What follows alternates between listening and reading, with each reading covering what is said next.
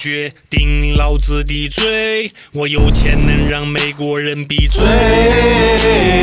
华尔街的傻逼全被搞定，西方媒体都为我洗礼，选票我费尽心机让老乔登基，全世界都听我放屁。当新病毒变异是神经附体，我看你能把我怎么地？难难难难难！我勒个去！还没犯罪！我勒个去！还没犯罪！我勒个去！十二个陪审员我就不信，花钱买不同一个。我勒个去！控制媒体要写真可言找解密。策划完美犯罪，有轮报审判，你吓唬谁呢？十四亿炮灰蒙在鼓里，实在不行我还有包子顶嘴。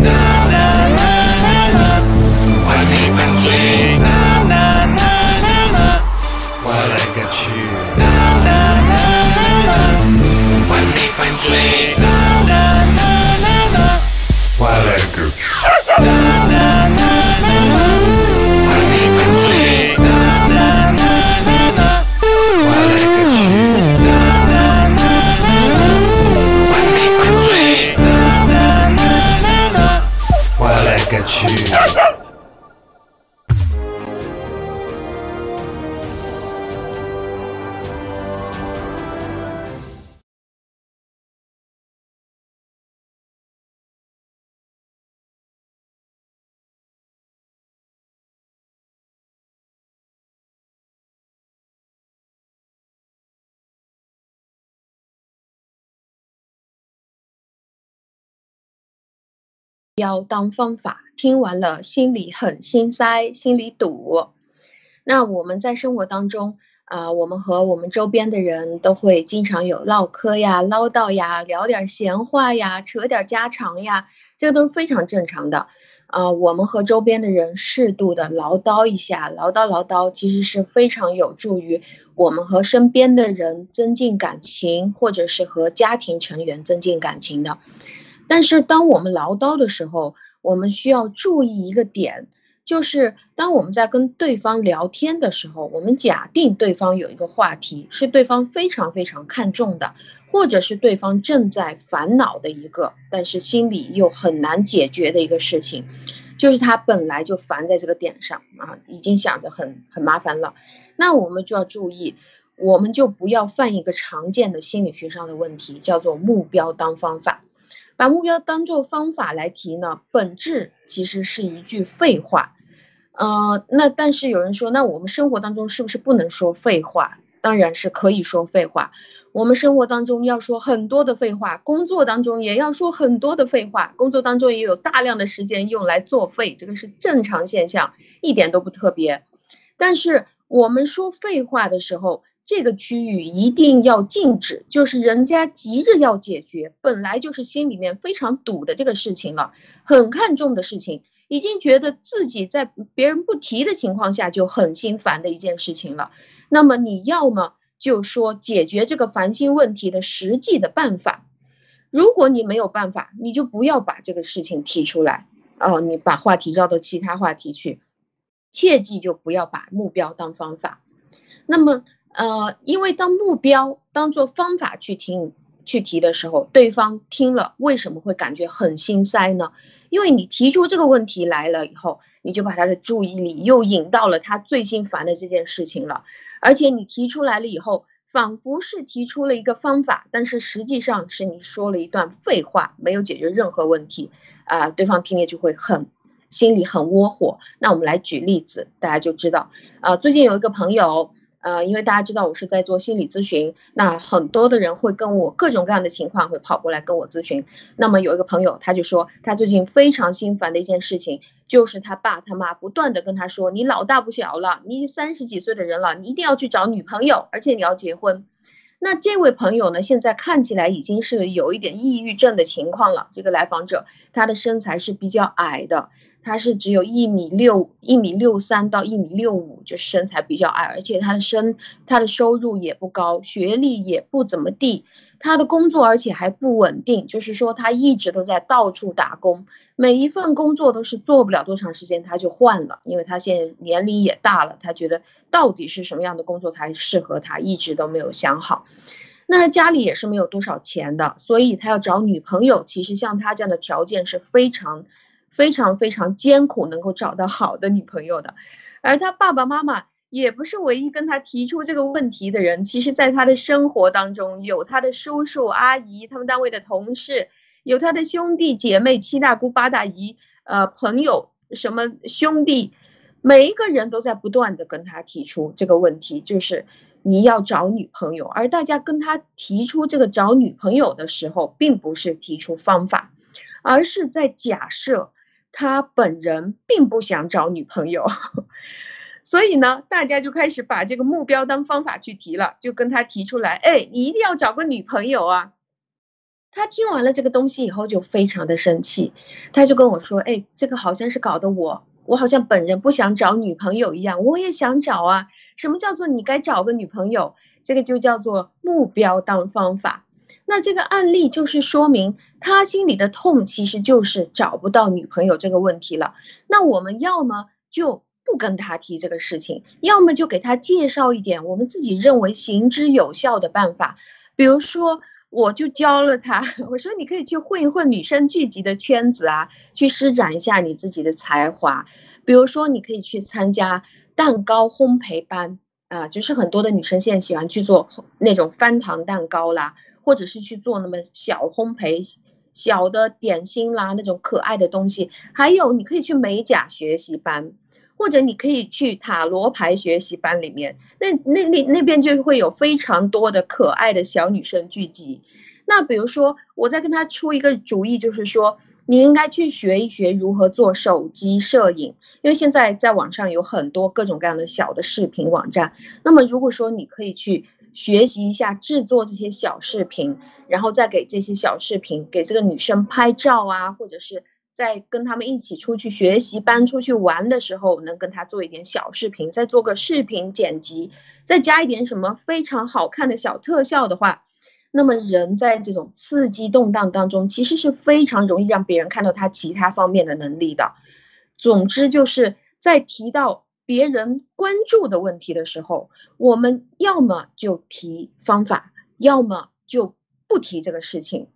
而不是要跟他。不断的在提这个目标，我们要记住生活当中亲朋好友烦心的事情，我们一定不要跳出来把目标当做方法来跟他提，这样听完了以后心里面非常堵。这个就像你的朋友正在为自己的体重烦恼，他觉得自己已经够胖了，那你就不要在那边一直讲说，哎，人一定要保持身材苗条才行啊，要不然容易得病啊。那么当别人的公司管理出现很大的问题的时候，你如果是不能提出任何。行之有效的方案，那么你就不要再跟他说，哎，我觉得公司应该好好管理，或者团队应该认真管理。那么你要么就提出行之有效。那有人问我说，哎，为什么我的朋友想减肥？我跟他说少吃多运动，为什么他还是很不爽呢？那我就要告诉你，少吃多运动这个东西其实是原理，这个不是方法。所以少吃多运动，对于一个要减肥的人，或者是已经觉得自己胖的受不了的人来说，这个其实这句话废话程度也是蛮高的。减肥的关键不是少吃多运动，而是如何做到少吃，如何做到长期保持多运动，是吗？所以我们要提出的方法，比如说，如果我们是他的家人的话，我们要不然就告诉他这样吧，我我明天开始，我陪你，我们两个一起做平板支撑。啊，那我们从半分钟开始做起吧，后天也做。那这个是叫做提出一个行之有效的方法。呃，那对于生活当中的目标当方法，不知道两位是怎么看的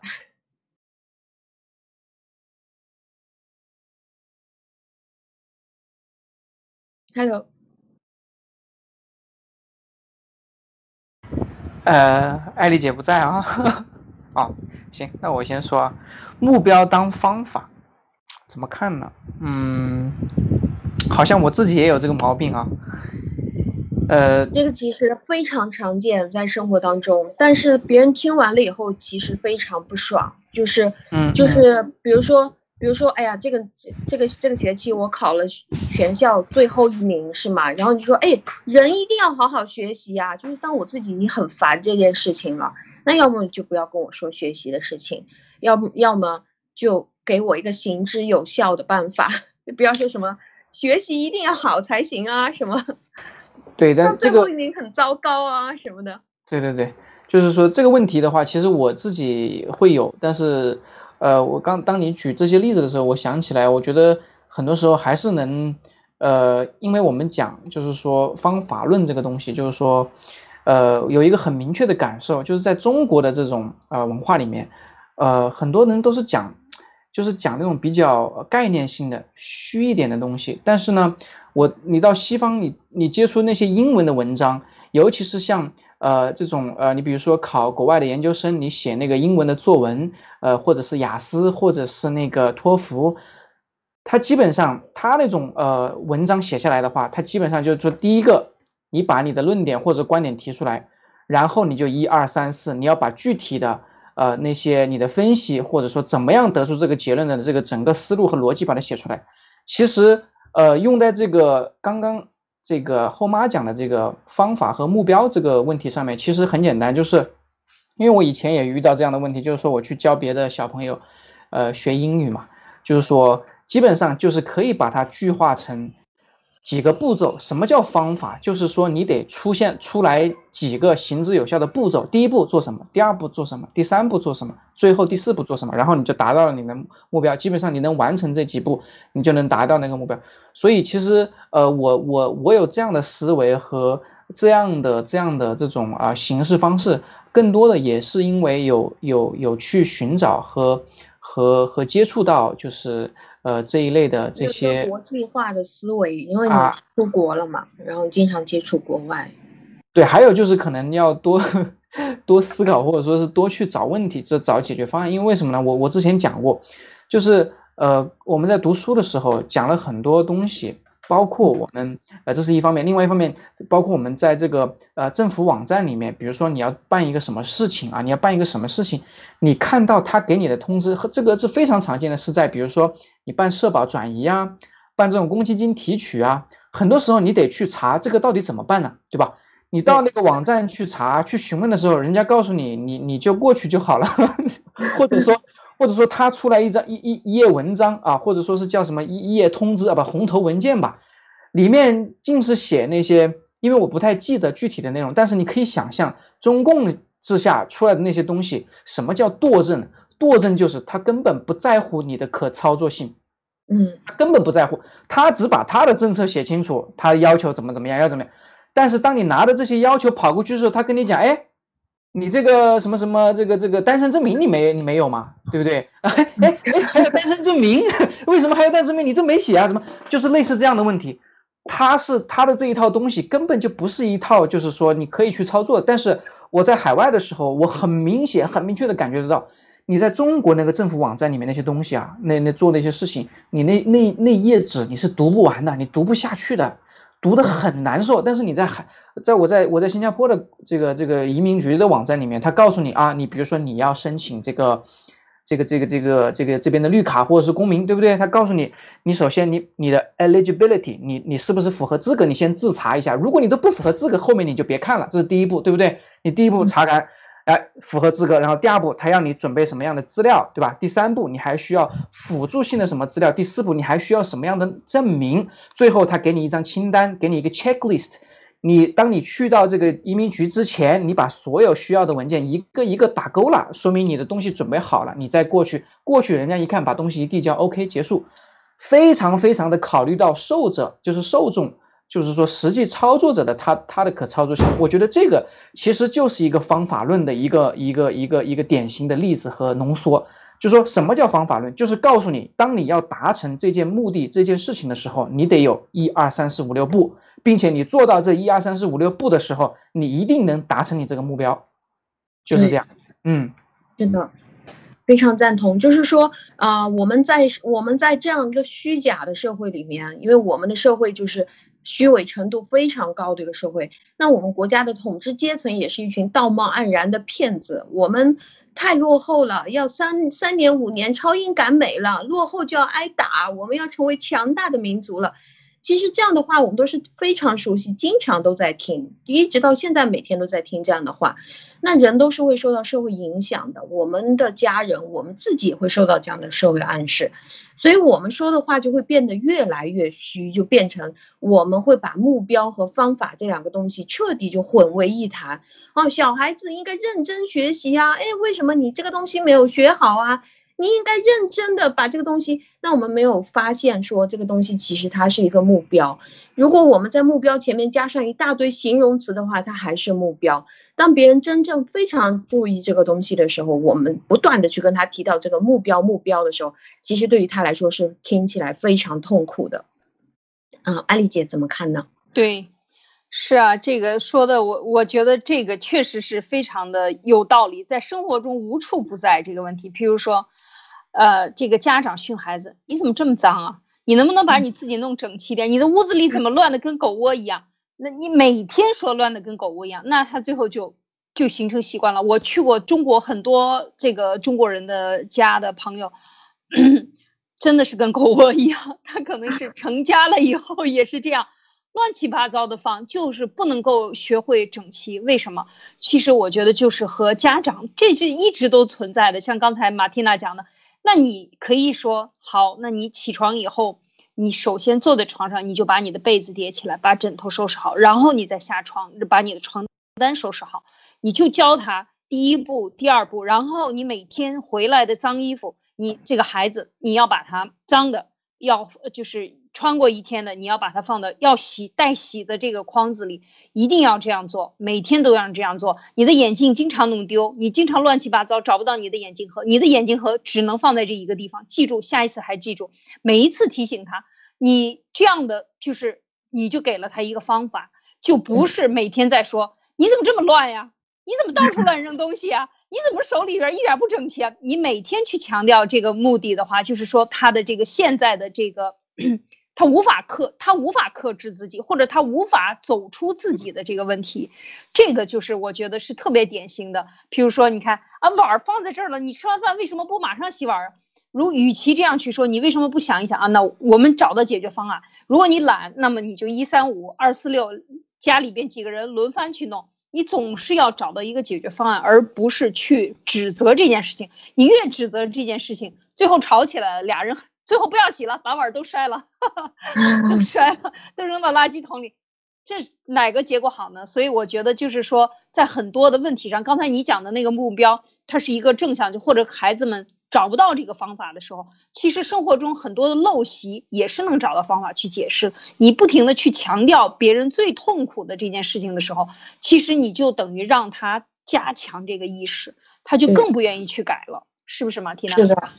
就是呃，刚才我我介绍的呃介绍的东西呢，就是你知道他现在最痛苦的是这件事儿，比如说他觉得自己太肥了，然后他最大的问题找不到工作也是因为太胖了。那你天天就是人应该减肥啊，人应该减肥啊，少吃多运动啊。那他最大的问题就是，其实就是我们懒了，我懒汉思维，我懒得去管你，懒得去陪你，所以呢，我就给你直接说个说说一个冠冕堂皇的一个话。但如果我们反过来说呢，就比如说。刚才丽姐讲的这种啊，你你就是可脏的，然后或者说啊，男人都不是什么好东西，这个在心理学上是完全相反的一种作用啊，彻底相反的。因为如果呃我们已经不断的在告诉自己的老公说男人都不是好东西，那么当他出轨的时候，其实在降低他的内疚感，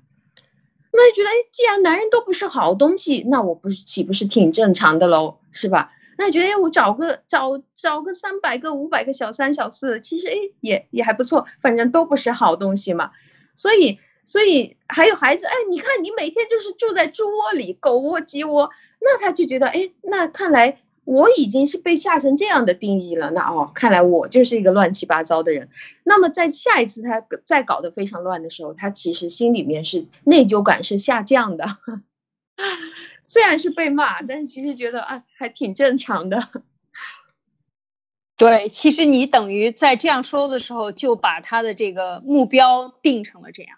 就是让他这样生活，所以就是一代一代，这个叫做老鼠下耗子，一窝不如一窝，是吧？嗯，那个对，就是在在英文的世界里面，我们经常可以在电视剧或者电影里面听到这样的话，就是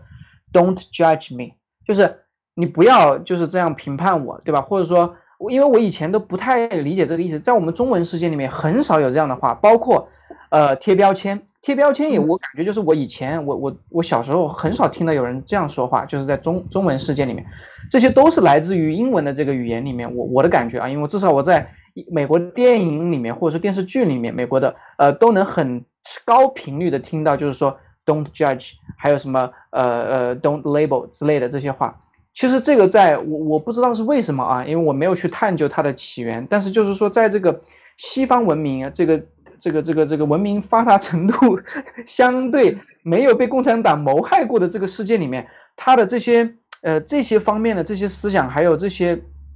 这些这种这种呃意识吧，意识是非常非常成熟的。就是说，当你跟某一个人去呃探探讨某一个问题的时候，他可以跟你来探讨某一个问题，但是你不要去价值他，就他可以讲出来，你也可以有你的观点，但是你不要对这个人有什么偏。比如说刚才讲的那个，你怎么呃像狗窝？其实这个就相当于一个是价值了，另另外一个你给他贴了一个标签，他活得像狗一样嘛，就相当于是，对，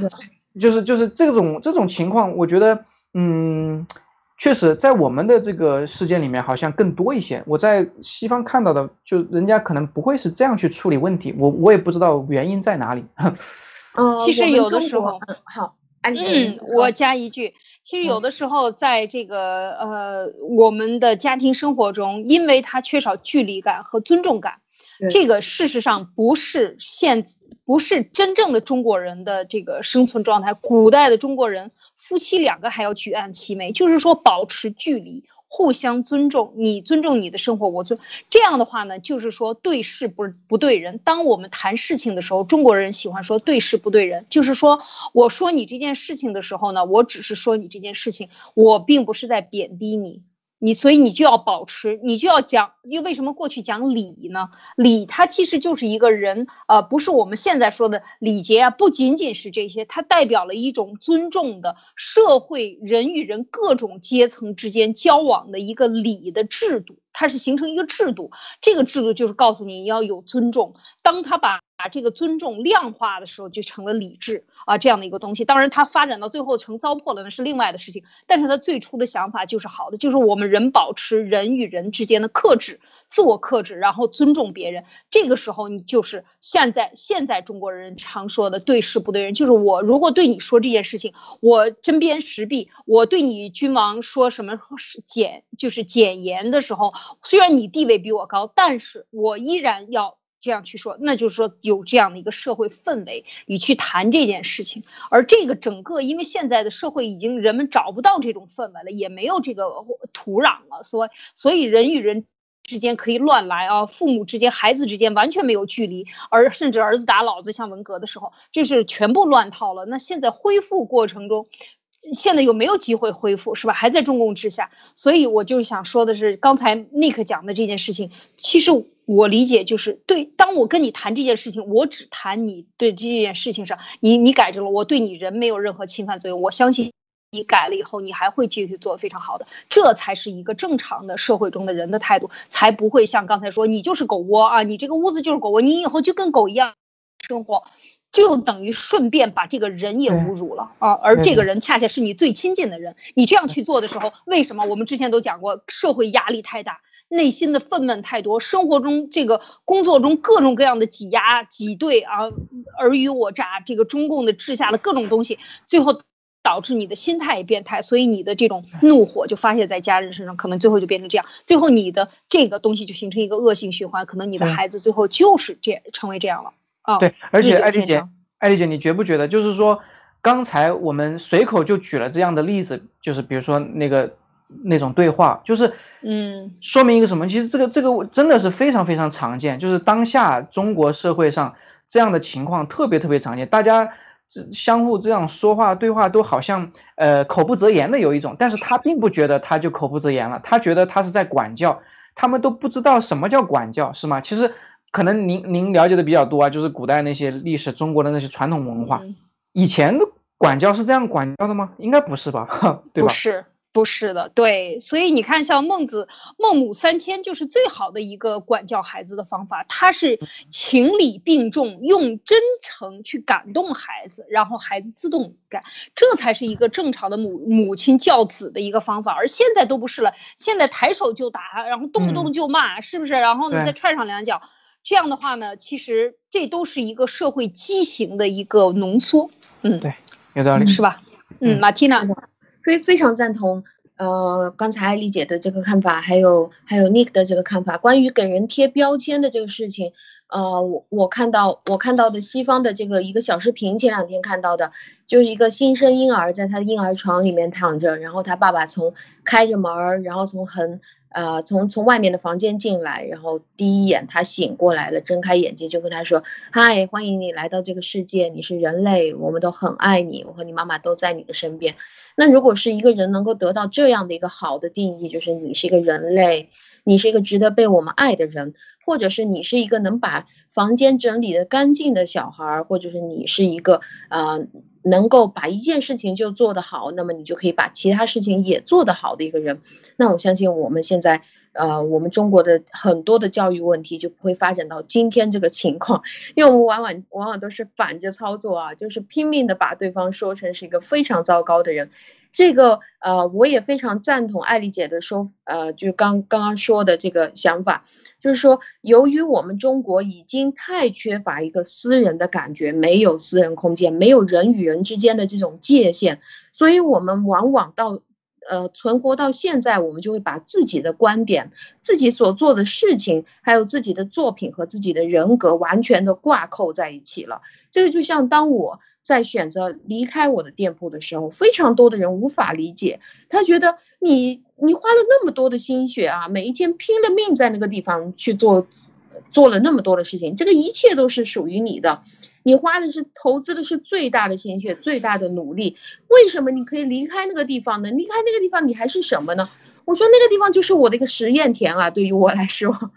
那那个地方就是我在每一天实践的一个地方，所以我离开了以后，我还是我，因为我不适合在那个地方生活了，所以我现在离开了。那很多的时候，我们也没有办法分清楚一个人的观点。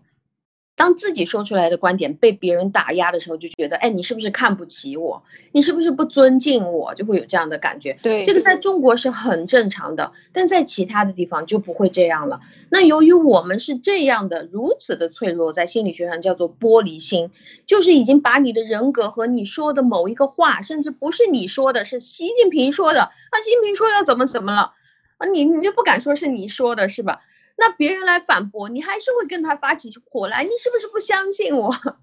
就是已经脆弱到这种地步去了。那如果说是你自己发表的演讲呢？如果是真的发自你内心的想法被别人反驳的时候，这个人就暴跳如雷，受不了了啊！他就做出很极端的事情。这个都是我们现在中国人非常脆弱的一些一些问题。那那谈到谈到刚才的那个话题，就是说，呃，当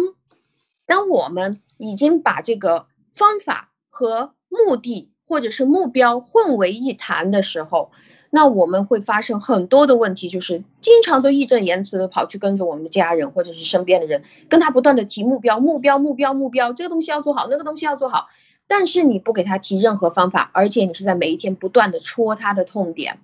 或者你在不断的跟他下定义，这个是完全对他没有任何帮助的，而且这个也是一种非常低情商的做法。因为什么叫做情商呢？情商就是你说出来的话，别人是听了舒服的。这个我觉得是这样解释，就是别人听完了你说的话以后，觉得哎蛮舒服的，那么这个人情商就比较高。如果说你说出来这个话，你没有办法让别人听到舒服，而是让别人听完了以后觉得哎呀如鲠在喉，非常不舒不舒服，很心塞，想了几天觉得想打他。那么这个人情商就会比较低。那我们因为在 CCP 领导的现在的这个制度下，因为我们已经每天耳濡目染，习惯了这种 CCP 每天说出来的话都是内容非常的空洞，相当于没说，全部都是一些废话。就是基本上，当我们看到这个呃习近平说的这些话。嗯，当你去仔细的看的时候，你发现看了半天，不管是写了多少页，总是觉得他是在白说啊，不知道他在说什么。那么很多人就问了，那为什么他们每天都在说这些没有内容的东西，还有那么多人去相信呢？为什么国内那么多的传销，那么多的虚假的皮包公司，他们为什么会有那么多人去相信呢？答案是我们在心理学上可以看到，当一个讲座也好，一个培训也好，一个政党也好，他说的内容如果是非常虚弱的，它其实是可以用形式来补的。什么是形式补呢？就是布置一个非常伟大的环境，比如说高大上的礼堂啊，人民大会堂啊，毕恭毕敬的倒茶端水的工作人员啊，每一个都是长得大长腿，很好看。然后，啊，还有这个领导发话，话音未落，人群就。哇，整个整个大礼堂响起了那种雷鸣般的掌声啊！还有全国上上下下组织学习他这次说话的讲话精神啊！那这个就是属于内容虚弱啊，用形式来补了。那么怎么样去怎么样去衬托说这个人非常伟大呢？那一个人伟大到这种程度变成神了，他肯定不能自己写稿子啊，那他这个稿子就是别人给他写。写完了以后，他就偶尔念几句，随便念几个字，哇，大家都是激动的热泪盈眶了。那由于他的身价过高，由于他过度的伟大，由于他是神，所以呢，其他人肯定就是要在旁边去陪着做了。那这个和我们爆料革命为真不破，每一个 每一个节目自己在做，这个差异就很大了。到现在为止，我身边所接触到的每一个每一天非常勤恳的战友，每个人都是。自己的事情从头到尾全部做完，所以你你可以看到这个团队全部都是极小的团队，或者是自己就一个人就可以做直播，这样的也有。所以，呃，这个也像你在生活当中，如果你是真正遇到了非常好的老师，非常有水平的你的导师，你会可以看得到，他们其实这群人是非常真实的、非常简单的人。他说出话来的时候，有的时候就会让你惊为天人，一下子就醍醐灌顶。但是他是不讲什么排场的，或者是让你觉得极为低调的。这个也像路德先生之前在节目里提到的，骑着单车的纳瓦罗先生，什么骑个单车过来给你开这种高层会议。但是你去找国内的那些什么气功大师啦、传销大师啦，什么王公公出来讲话啊，你就会发现啊，这些人往往出场的时候跟着一大帮人轰轰轰的就飞沙走石的走过来了，保镖、秘书、助理前呼后拥的。呀，用那种气势来压倒你，说出几句话全部都是废话，完全不知道他在说什么，所以听上去呃是对的，但实际操作不可能的。这个就是我们的国家给到我们的一个强烈的暗示：假。对，怎么看？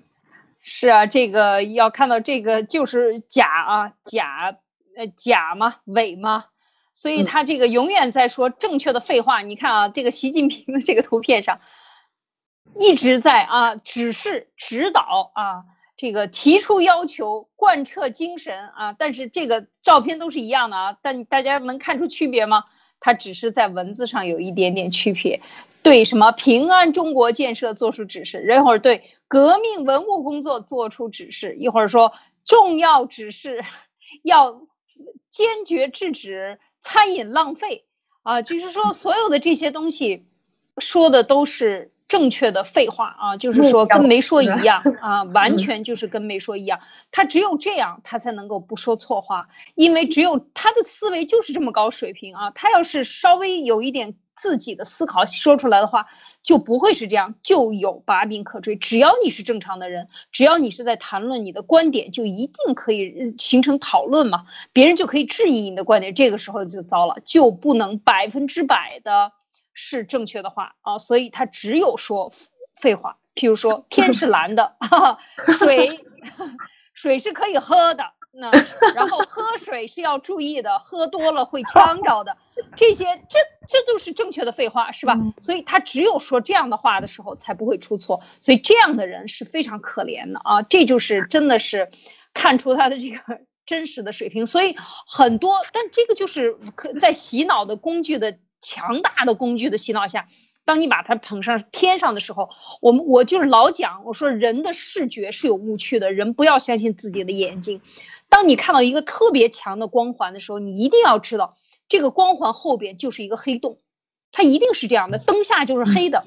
嗯，它一定是一个自然现象。当你看到它特别亮的时候，那它就是下边是一个黑洞，而且这个黑洞可能比你还糟糕，还要深，还要丑恶，还要糟糕的蛆虫在背后都是有可能的。它必须用非常亮的光来刺激你，让你看不到它真实的面目。所以这就是和宣传工具一样，宣传的喇叭声音越大，说明它要遮盖的真实性越多。所以这就是虚伪，而真正的真实的东西，它没有宣传，它允许批判。允许质疑，允许平等的讨论，是吧，Nick？对，对对对对，呃，所以这个习近平同志永远都是讲 这样的话，然后让我们今天聊的我觉得很开心啊。这个就解释了为什么，呃，为什么他老是这么的正确，是吧？因为他 他只讲说人一天要吃三顿饭，对吧？就是类似这样的话，那当然不会错了。所以确实，我觉得。这个这个也是一种很，就在在国外也是一种很罕见的现象啊！你，你在国内你看着，哎呀，我们的领导人每天都这么牛叉，是吧？这个这个这个万众瞩目，然后这个讲出来的都是很牛很牛的话啊，没从来没错过。然后然后这个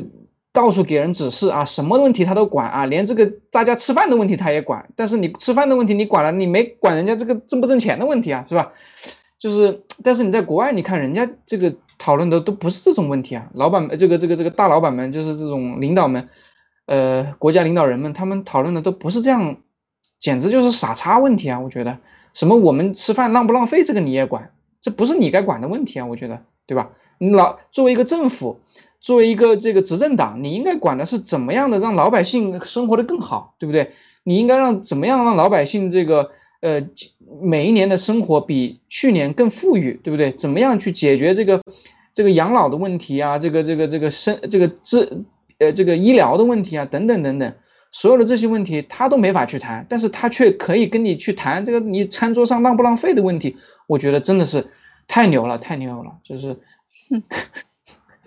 可笑啊！你觉得现在想一想，觉得真的是可笑，是吧？你这个我餐桌上吃多少饭，怎么吃？你都要管，真的是管别人拉屎放屁，就是管到人家这个呃嘴巴上面吃，下边应该怎么出，你什么都管，这个 就是说明他真的没有水平啊，就是说他真的不知道胡子眉毛一把抓，他应该抓哪个，不抓哪个。我我我觉得我我突然有一个突发奇想，就是我们要多把他的这种指示啊，他管的这些东西，我要我们要把它全部翻译成英文给外外国领导人看一看。然后比如说什么开这个 G 二零啊，开什么这种会议的时候，我想看看，或者说想这个知道那么多领导人望着习近平，他们到底心里在会想些什么？哎，说这个人，这个人在国内在这个管理他自己的国家的时候，都管的都是谈那些啥问题？他居然跑过来跟我们这些领导人开会，跟这个世界闻名的这些国家领导人开会，我觉得这种情形会不会？最后会大家会觉得他他矮人一等啊？我觉得没有，你知道他在和普京见面的时候还记得吗？G 二零的时候，当时普京见面的时候，他只有一个人出席了，然后普京就用俄语说笑话他说：“哇，你一个人这么厉害，没有人陪他，这是第一。第二，他说你的小本本带了吗？因为他在这个会谈上，在俄罗斯，这是中国绝对不会让他出现的，不会在新闻报道里。”就掐掉了这一段，就是俄罗斯的记者采访他的时候，当时他就是访问二零一七年吧，一一八年，呃，访问俄罗斯的时候，当时俄罗斯记者问他了以后，他们很着急啊，他要找他的小本本，他说我要看一下我的小本本上有没有这个问题，有没有记这个问题？对对对，对，当时非常尴尬，然后全场哄笑，哎，这就是一个 一个傻二的人能够 做到一个世界舞台上，让大家。哈哈大笑，供别人嘲笑的一个，你说 普京能怎么看他？你觉得他他崇拜普京，普京能崇拜他吗？心想就你这个二货，我多跟你要几千亿美金差不多，对，弄死你是吧？你想是不是这样？但是但是最开始。他就是主持人问完他之后，他半天不说话，在找东西的那一刻，我估计那一下全场人都觉得他有什么 这个高高谈阔论要出来了。结果他说他要找本本，就把我把我这真的是痔疮掉一地啊！我天，洗本本儿。哎，所以，所以我觉得真的，真的，我就没法相信这个世界为什么到现在为止，包括文贵文贵先生说这个川普总统怕他，我都不知道这个怕从何来。还有全世界这么多人怕共产党，我真的不理解他们的怕从何来。有一个这么，就是可以说是，哎呀，真的不想说脏话，但是真的是就就想说脏话，你知道吗？这个人当着领导十四亿人，完了在国际上这么。就是这么的丢洋相，结果国内把他奉为神，然后国外还怕他，哎，我真是想不通啊，真的。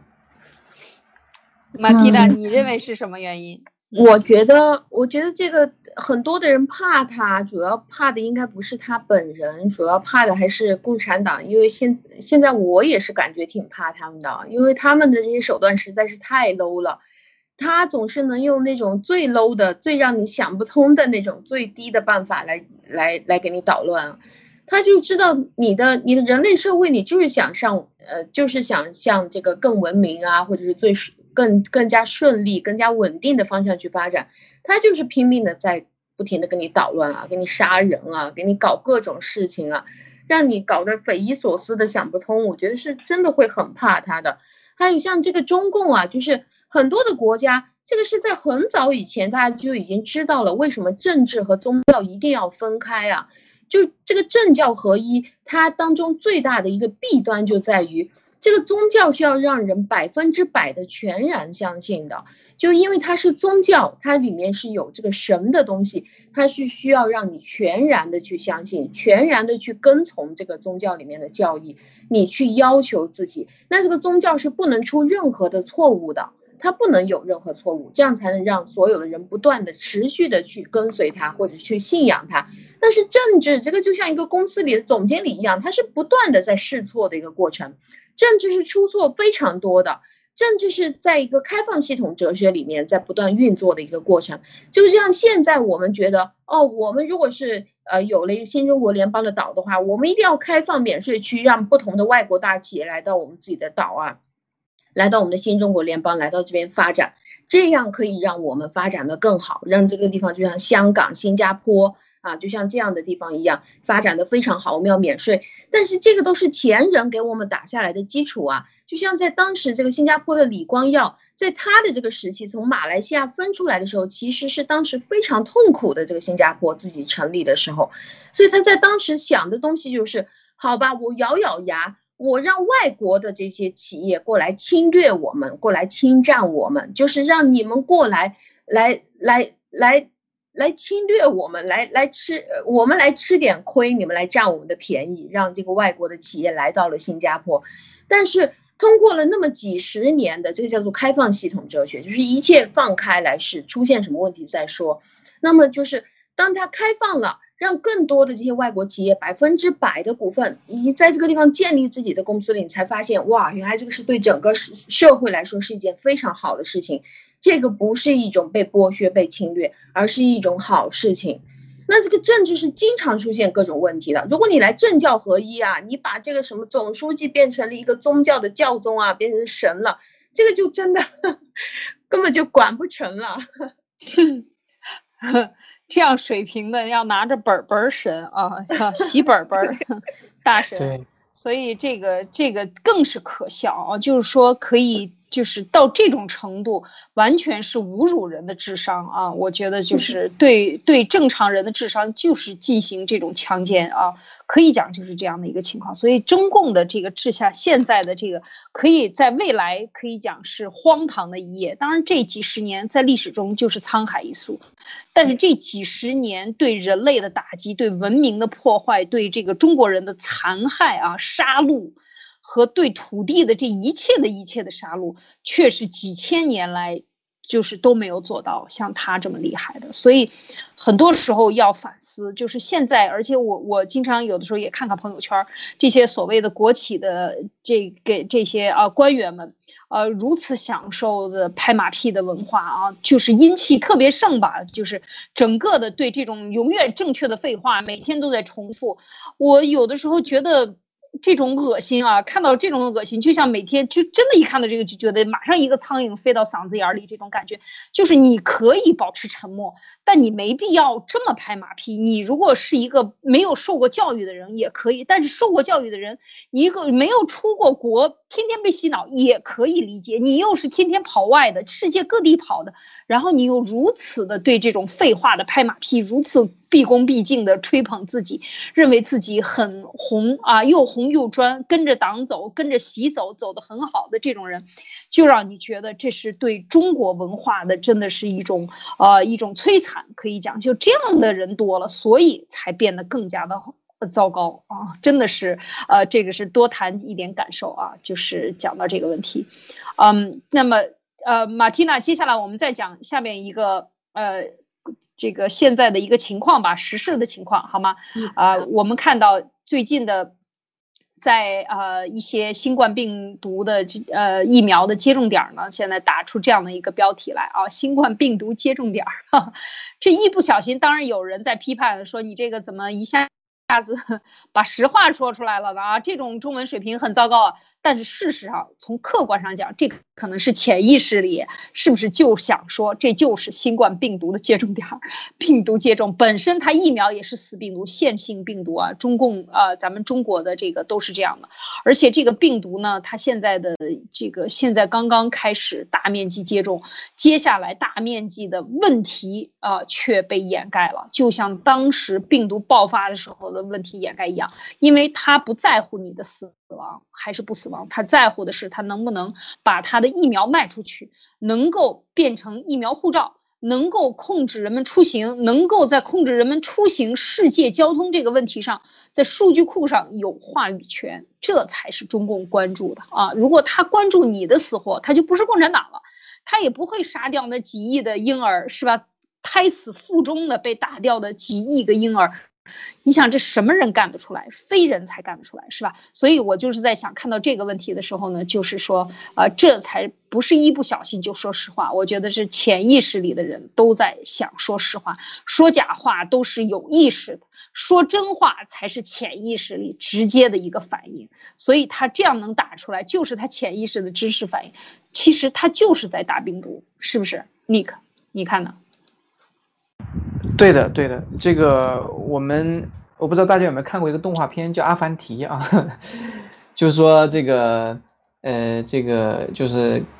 呃什么呀？就是说呃，他好像是一个国王吧？完了之后，呃，就说因为他如果是他说如果你说的是假话的话，你抽出来的这个这个抽签啊，抽出来的就是一个呃，肯定是一个呃，这个跟跟别的人的长度不一样的签。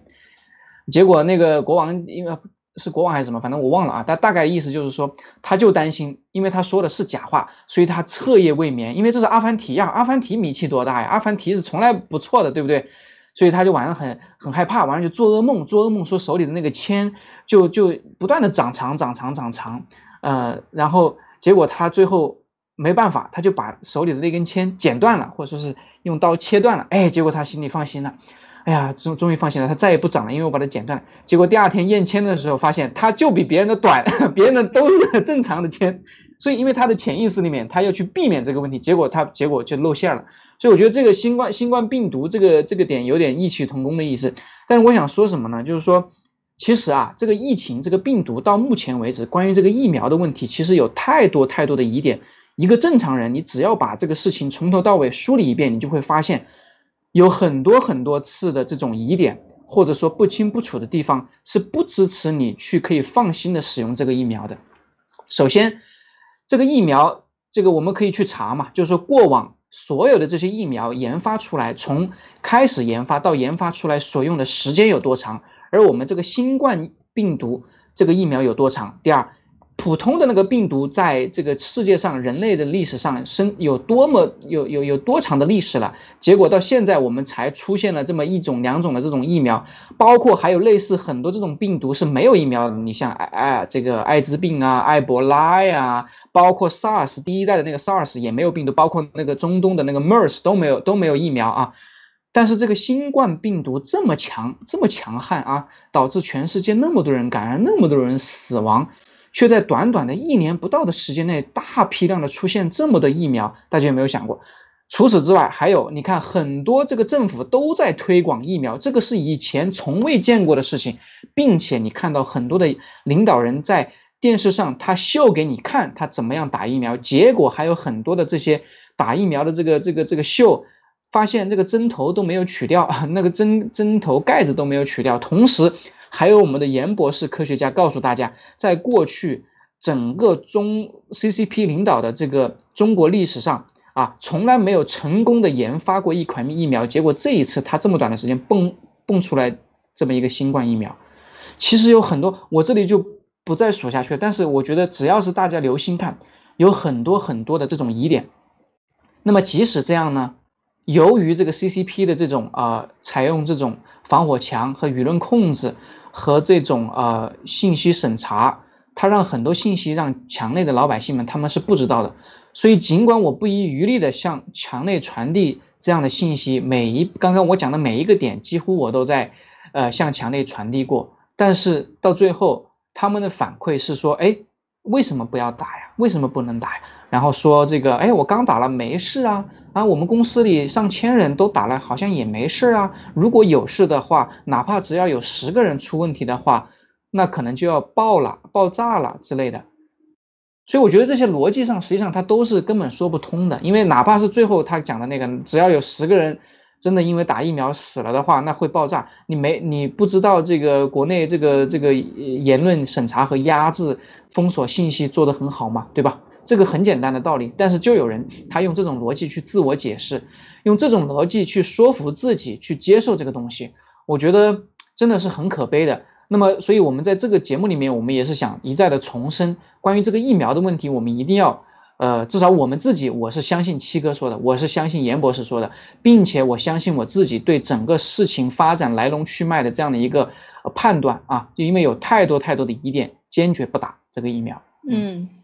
是啊，你看呢这个数据啊，塞尔维亚用了都是用了中国疫苗啊，百分之三十一点八的这个疫苗注射率啊。主要是国药的疫苗，疫苗的反弹情况，注射完注射之前，大家看这个图还没有这么高，注射之后全面的爆发疫情啊，就是你看到这就是问题。另外，这个疫苗注射了以后，它产生这个抗体，抗体可能抗体把你自己搞死，还有就是说，还有它埋下的这些伏笔，在你的身体里，它可以进入到你的不同的器官。就是现在整个疫苗的情况，我们为什么要比较谨慎的去谈呢？因为我们要本着科学的态度，真正的出来这个情况，我们才去说。我们也不能够，就像严博士讲，这个严博士讲的非常清楚，就中国这么多年没开发出成过一个成功的疫苗，从来没有开发过这些所有的我们用的乙肝疫苗，我们去看看白百破疫苗以及这种各种各样的疫苗，基本上都是国外免费捐赠的啊，有很多是日本捐赠的，美国捐赠的。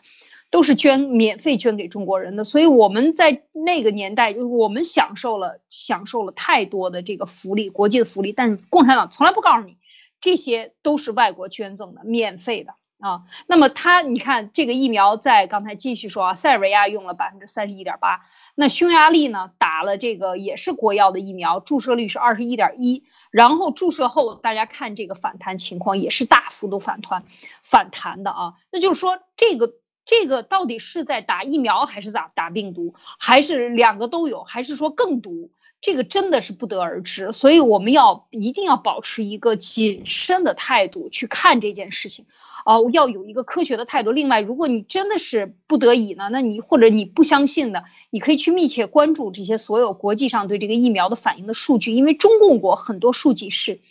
是控制的非常的严的，而不光是中共国，所有在这些打疫苗推行的国家里，基本上都是不欢迎你来报道你打了疫苗死亡的啊，而且他也不允许你报道，很很多时候他是打了疫苗以后，突然间这个心脏骤骤骤停，然后一下子完了，有的突然间出现了一些其他的并发症，他们就会说啊，这个跟打疫苗没有关系。他明明是当天打的，我在这个听了这个，因为已经在马来西亚、在呃菲律宾打了，我在听一些新闻里边就是报道出来有这样的人，他当天打完当天就死了，但是政府说不允许按不得已按这个这个呃打了疫苗来论处，不能把它打了疫苗上，因为大家国家要快速推行疫苗，好让经济还恢复出来，赶紧出行，这才是政府的目的。但是大家要想一想，这个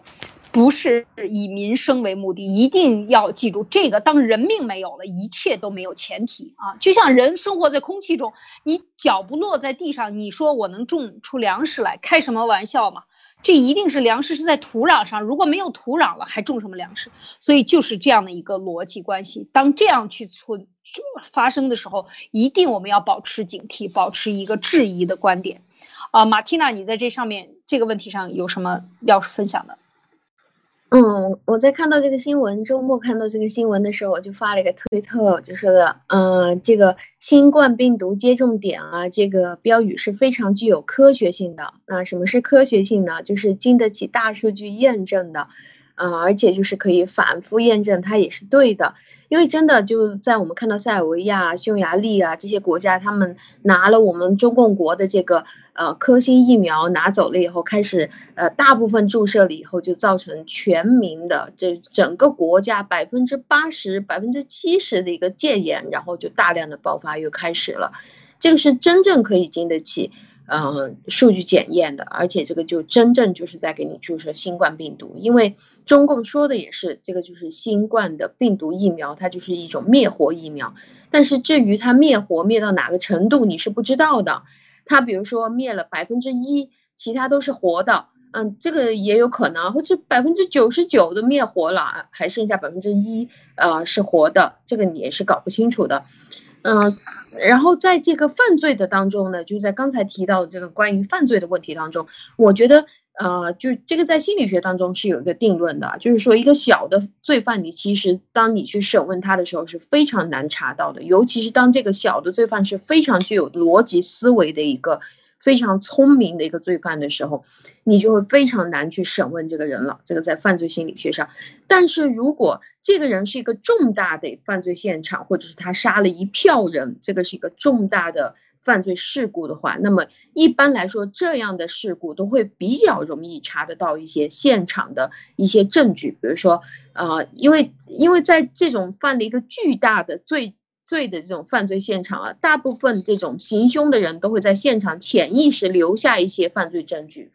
因为这个是一个作为一个人的内疚感的一个流露。就是当他做错了一个非常大的事情的时候，他就会不知不觉的潜意识就给他留下来一个证据，然后这个可以你看哦哇，原来他的凶器刀就在这里，指纹就在上面。但如果他去犯一个小案的话，可能这个东西他就非常谨慎，就想着把它带走了。但是当他一下杀了一票人的时候，你发现刀居然忘在这里了，这个是潜意识的一种流露，我非常赞成啊。这个就是潜意识里面告诉大家说，这个其实真的它就是新冠病毒，不是什么疫苗。那呃，像像尼克刚刚谈到的那个，就是你正在假设的是人群是理智的，人群是根据逻辑去判断的。我知道这个在中共国是完全不可能的。我们完全没，绝大部分的人没有学过逻辑，绝大部分的人其实，在心理学上看，也不是根据理智去进行行动的判断的。在心理学的研究结论出来，人的行为是根据自己如何让自己简单舒服，如何让自己爽的方面去行动的。那我们知道，你去打一针疫苗，所有的问题一下子瞬间解决了，那那岂不是很爽啊？那我们现在这个生意做不了了，那怎么办？打一针哦，马上就爽了。那我肯定要选择了。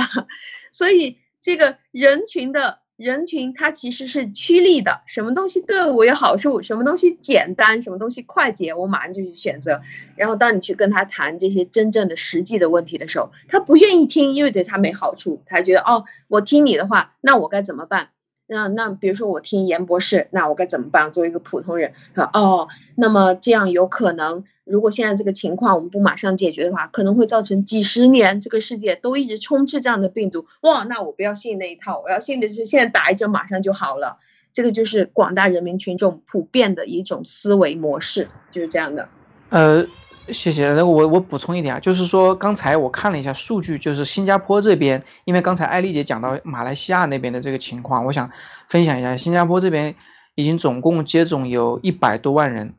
呃，将近就是五分之一吧，四分之一，百分之二十到百分之二十五的人已经接种了。然后值得庆幸的是什么呢？值得庆幸的就是说，新加坡这边到现在为止也没有接受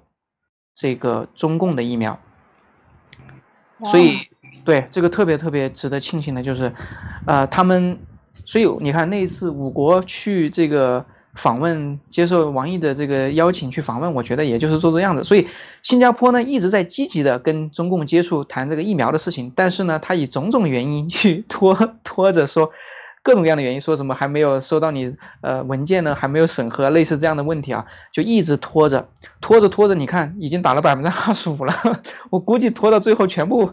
百分之九十九的人打完了，你再把你释放也没有也没有什么大大碍了。我觉得就是说，他现在一直都没有用这个中共的疫苗，所以这一点管中窥豹，可见一斑。新加坡其实对中国大陆，因为它在这个特殊的地理位置，它一方面，呃是不得不跟你这个合作，另外一方面他也是百般的防范着你的。我觉得，嗯，对的，对。另外，另外刚才那个马蒂娜最后讲的那一部分，我也想呃再补充一句，就是说，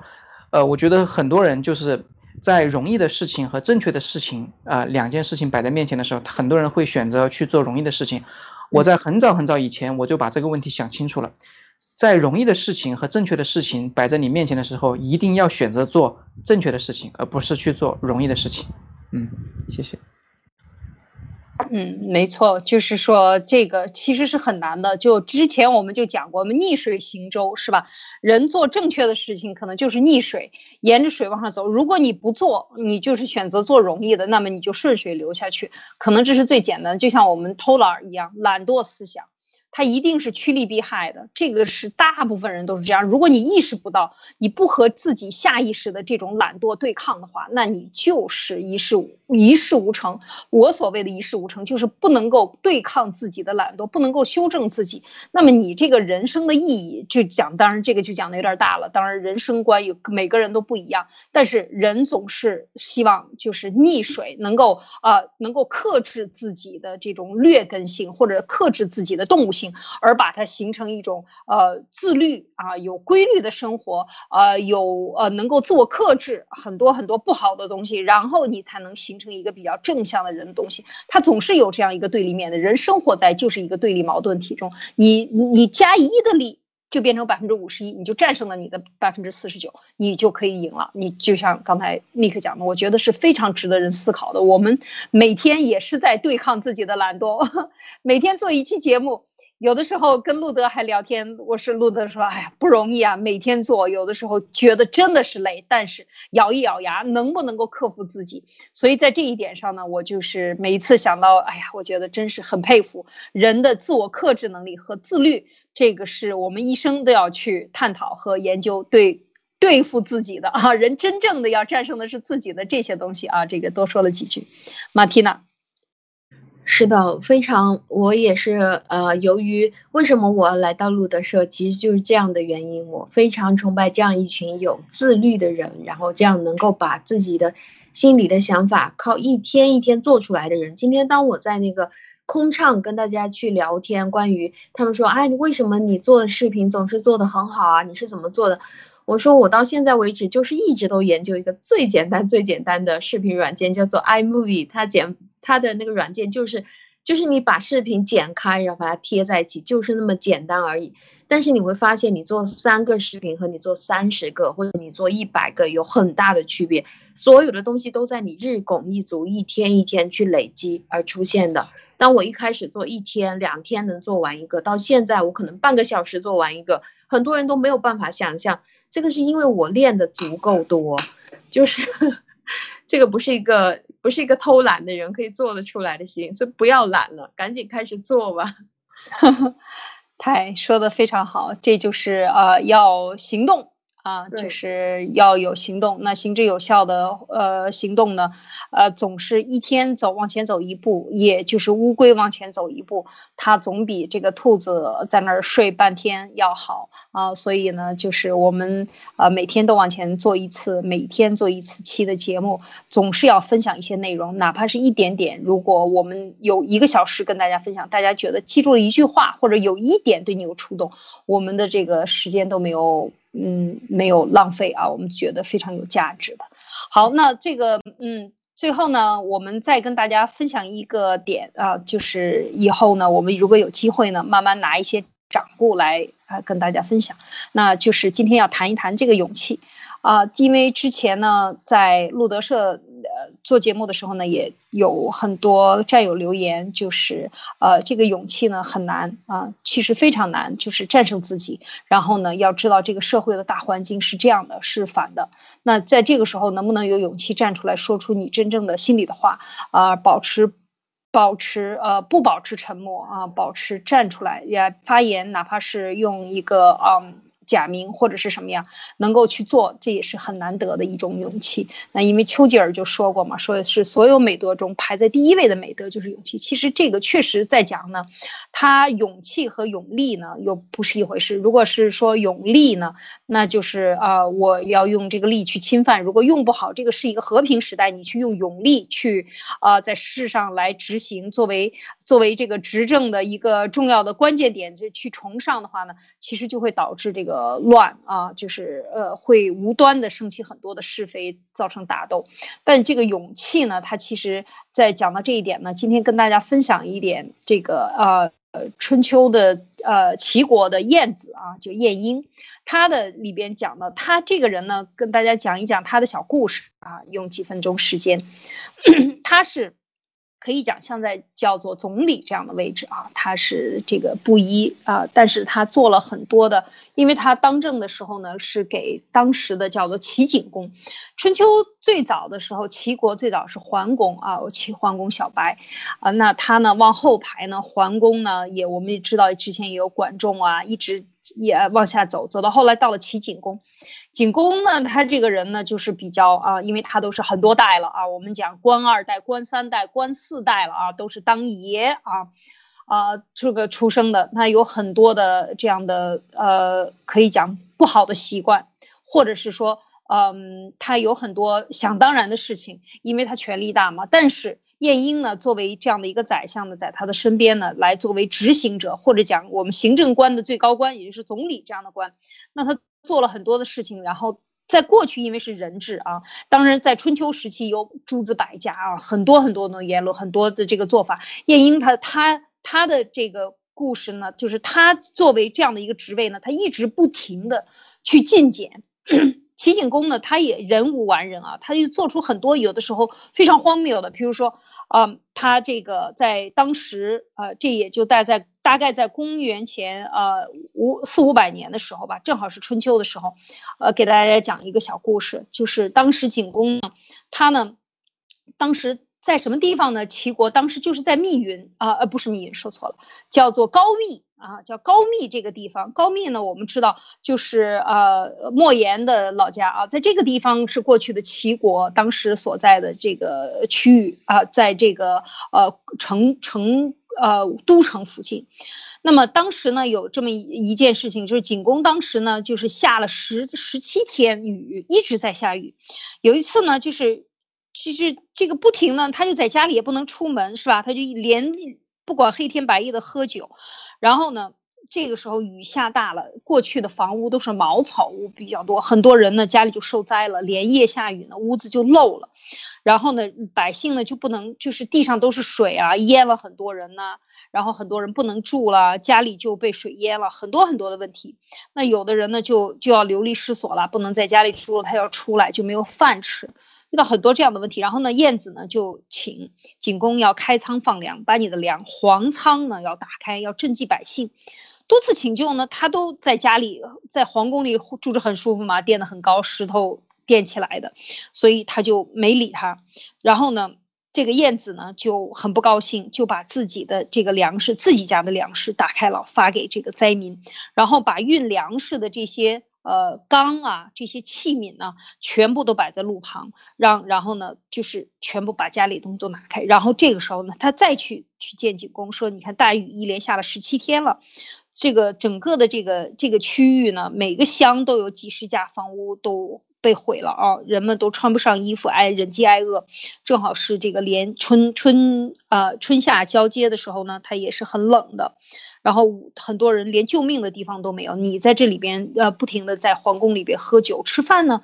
你这个你吃的都是牛羊肉，然后你的这个后宫的这个臣妾呢，都是有足够的粮食的。你连你马吃的都是你的粮食，你这样做你是太糟糕了啊！你太刻薄了，就是站起来就去跟他去说，然后说你没有这个，你这样做下去以后，没有人会喜欢这样的官府了。你这个地方的人饥饿的没有地方寻求活命的寄托，就不会喜欢这样的国君了。然后呢，我呢就是。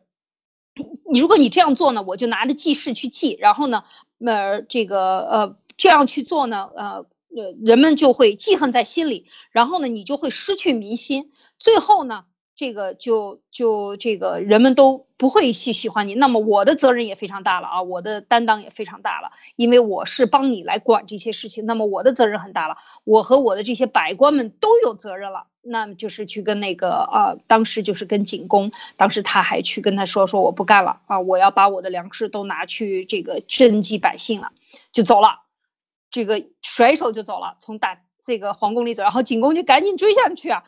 他就赶紧追了上去，然后呢，连夜兼程，他没追上，然后呢，他就到了燕子家里，也没看到燕子，因为燕子家里的这个粮食都已经空了啊，所有的东西都放在路边上，把粮食都放在这里边，让百姓们自己去取。然后呢，他又去追，又追到他远去的这个在路上呢，又追到追上了，追上了燕子。然后呢，就是说，哎呀，对不起啊，是我的这个错误啊，这个我这个。如果有罪呢，你要抛开我呢，就不再辅佐我，我也不能阻阻挡您。但是呢，你也不能不顾这个这个地上的这个人民和百姓嘛。就是幸好有你在呢，能够拿出粮食来。那我现在马上把所有的皇库里的这些粮食呢，都拿来赈灾。然后呢，这个这样的话呢，你看是不是可以？我请求你原谅。然后呢，燕子呢，最后就同意了，就回去以后呢，拿了很多的粮食去赈灾，拿了很多的柴草去修补这些房子啊，给这些百姓缺少的，然后拿出酒肉都供应，然后把他的这些臣妾，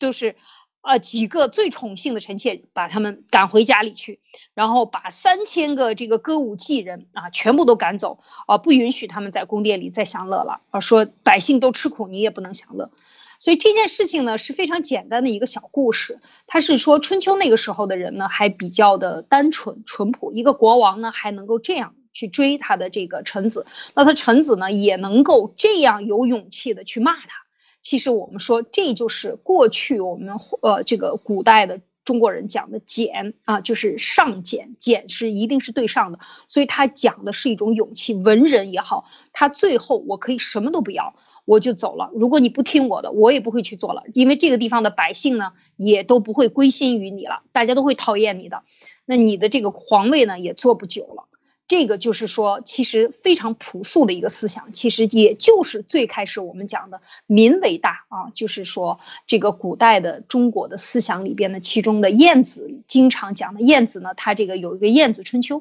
主要就是讲他的这些言论，他的言论里最重要的一条，其实就是“民本”啊，“民为本”啊，“君为轻”。民为重，社稷次之，君为轻。讲的社稷是什么呢？社稷社就是土地，稷呢就是土地上长出来的谷子。那么就是说，这个土地和土地上的作物是非常重要的，是这一个区域所谓国家社稷。现在人讲是一个过去要封山啊，每年的呃立冬啊冬至这一天和夏至这一天是这一年里祭拜天地啊，祭拜特别是要拜天。拜地，为什么社稷呢？社稷主要是地啊，地和地上物，土地啊，要要去拜它。但是这些都是排在最这个排在后边的，第一位的是民为重。其实谁说中国古代没有啊民主的思想，或者是说民为重的思想是有的。这些思想其实都是非常传统的，而且也是非常的直接的，没有像现在的社会这么复杂啊。在春秋时代，人还是，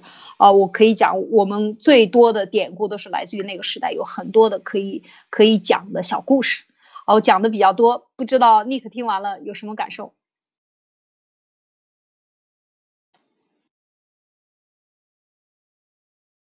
嗯，马蒂娜，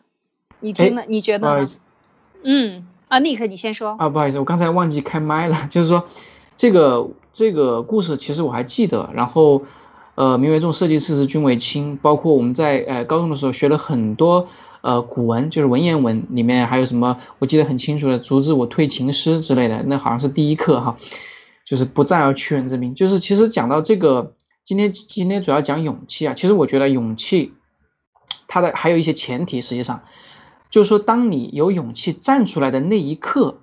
它实际上已经是很多其他因素堆积、累积到某种程度了，你迈你你你你你迈出的呃最后一步了。但是迈出来那一步之后，那勇气也只是第一步了。能明白我的意思吗？就是说，嗯，首先你得有这个是非观。你得知道什么是对的，什么是错的，否则你勇气出来，你是为什么，对不对？你得有个为什么，对不对？像我们站出来，为什么？我们为了灭共，灭共为什么？灭共是对的，灭共是因为它的邪恶，灭共是因为我们要为我们的后代创造一个更美好的明天，灭共是为了让我们十四亿同胞蒙蒙蔽在强烈的同胞，让他们看到真相，是吧？首先是有这个，第二个你还得有这种呃这种嗯。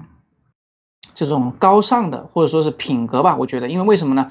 因为呃，分两种情况，一种你勇气，你站出来为自己；另外一种勇气，你站出来，你既为自己，同时你也为了别人。当然，你不一定最初的时候你纯粹是问别人，哪怕是你为自己，你敢于去挑战这个强权，那也是呃勇气，对不对？但是前面这几点你如果都没有的话，实际上你的勇气只是啊，